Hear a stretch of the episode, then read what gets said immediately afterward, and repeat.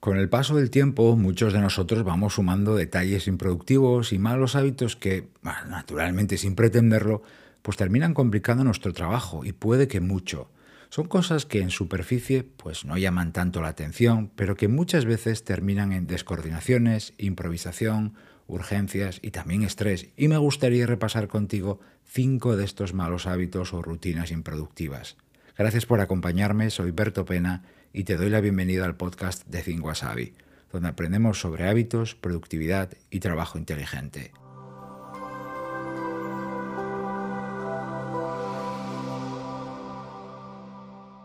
Naturalmente las personas no somos todas iguales y no todos caemos en los detalles improductivos o rutinas que vamos a ver a continuación, pero ya verás que son bastante frecuentes. Se trata de cosas que o bien por no cuidarlas, prestarles atención o directamente pasarlas por alto, incluso despreciarlas, pues pueden terminar volviéndose contra ti.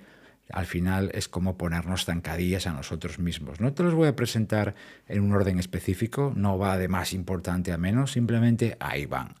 Y la rutina improductiva o el detalle improductivo, el hábito improductivo número uno es estimar plazos en caliente en el momento y prometer fechas imposibles. Es un mal hábito muy extendido y en el fondo parte de una buena intención. Alguien, puede ser una compañera, un cliente, tu jefe, eh, me pregunta, oye Berto, eh, ¿esto cuándo crees que puede estar listo? y yo, que en ese momento pues quiero aportar, sumar y también quedar bien, por supuesto, y mi mente por otro lado, que tiende a distorsionar eh, los plazos y las fechas, pues nos ponemos los dos en modo optimista y termino dando una fecha muy, muy, muy justa o a veces imposible, que naturalmente me va a complicar mucho el trabajo. O incluso me va a hacer dentro de unos días o unas semanas que tenga que posponer algo que tenía previsto terminar entre medias. Eso es ponerme una zancadilla a mí mismo. Una regla de oro que aprendí en uno de mis primeros trabajos, y sonrío y me río porque lo recuerdo con mucho cariño cuánto aprendí yo con aquel hombre, aquel jefe que tuve, eh, esa regla de oro dice así, nunca le des un plazo en caliente a nadie, especialmente si se trata de un cliente o un jefe. Lo plazo en caliente es en el momento, ¿no? ahí de manera improvisada. Aguanta esa respuesta y responde a, a, cambio algo como esto. Pues mira, ahora mismo no te puedo decir. Déjame que vea cómo tengo todo y te confirmo en media hora o dentro de una hora, cuando sea, en un correo. Esto te va a permitir hacer un cálculo en frío seguramente más realista y también un plazo realizable. El número dos, no hacer un seguimiento de tareas delegadas a otros.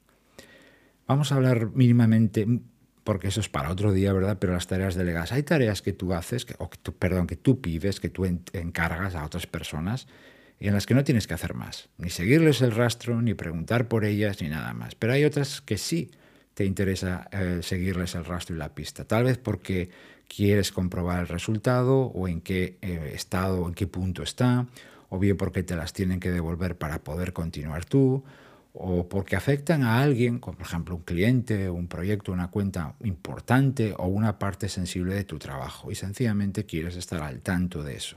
En casos así, mucha gente se refugia en el, bueno, ya se lo he enviado por correo, ya lo hará, y luego no hace nada. En ningún caso estoy sugiriendo que haya que pasarse la vida acosando a los demás y preguntándoles cada dos por tres, ¿cómo está lo mío? ¿Cómo está lo mío? ¿Cómo está lo mío? Bueno, evidentemente no, pero sí tener una rutina de seguimiento bien definida para no caer en lo contrario.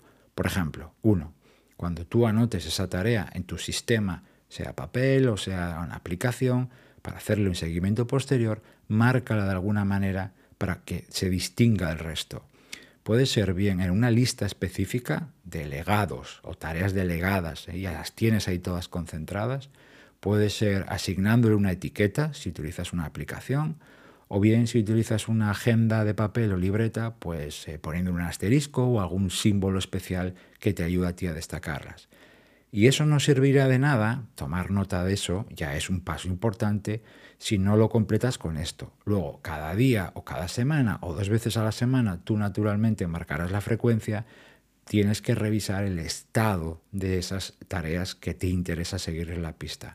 Bien con un correo de recordatorio, bien con una reunión con esa persona, una conversación, porque no te interesa que pasen los días y las semanas puede sin saber nada de ellas, porque si no, te vas a poner zancadillas a ti mismo, a ti misma. Número 3. Dejar sin terminar una tarea que puedes completar hoy. Un superclásico. Y no lo digo como algo bueno, por supuesto. Seguro que te acuerdas del super hábito extraordinario del Terminator, ¿verdad? Lo hemos visto, lo hemos comentado más veces en el podcast. Bueno, lo del Terminator es, un, es una, una, nomenclatura, un nombre cariñoso que yo le pongo, ¿no? El, hábito de terminar. Bueno, pues esto es hacer justo lo contrario. Muchas personas trabajan cada día limitadas, lastradas, frenadas por tareas que, del día anterior, cosas que podían haber terminado si se hubieran puesto, hubieran tenido esa mentalidad de tengo que cerrar al máximo si, si puedo, evidentemente. No rematar las cosas. Cuando existe esa posibilidad, quiero aclararlo porque no siempre podemos terminar todo lo que nos gustaría, pues no rematarlo es, es en realidad ponerte una zancadilla para el día siguiente. ¿Por qué? Mañana vas a tener menos tiempo inclusive. Mm, habrá incluso más imprevistos. Habrá nuevas tareas, bastantes más, con las que hoy no cuentas. Y porque a veces retomar una tarea de medias al día siguiente cuesta más, ¿verdad? El, el, volver a ponerla en marcha, encontrar el punto en el que estabas, el ritmo, etcétera, cuesta más que eh, terminarlo ahora. Si tienes la posibilidad, cierra, remata la tarea. Ir dejando cabos sueltos, tareas sin terminar, no cerrar frentes abiertos, es también ponerte la zancadilla en el trabajo. Piensa en todo lo que vas a poder caminar hacia adelante si no estás preocupado por mirar hacia atrás. Número 4 ir a una reunión sin haberla preparado o sin saber lo que voy a decir y también lo que no voy a decir. El no preparar una reunión, sea una reunión en remoto, a distancia o presencial, pero también en las llamadas de teléfono, es algo tan, tan habitual que casi nadie le da importancia, ¿no? Ir a una reunión sin preparar, bueno, como mucho te miras ahí último correo en los últimos minutos, ¿no? Está aceptado y asumido. Bueno, yo no sé lo que hacen los demás, o sí, porque evidentemente tengo ese contacto, pero a mí no me interesa ponerme esa zancadilla, porque es una zancadilla. Cuando no haces una mínima preparación, y hablo de unos minutos, tampoco hay que pasarse, pues al final en la reunión improvisas, das vueltas, opinas, no vas al grano, tu aportación es menos intencionada, también menos clara, y al final terminas comentando detalles que a lo mejor sobran y omites otros que sí son necesarios y que lo hubieras incluido si lo hubieras preparado. Esta zancadilla es muy fácilmente evitable creando una tarea previa de preparación a esa reunión. Puede ser un día, dos días antes, tú decidirás.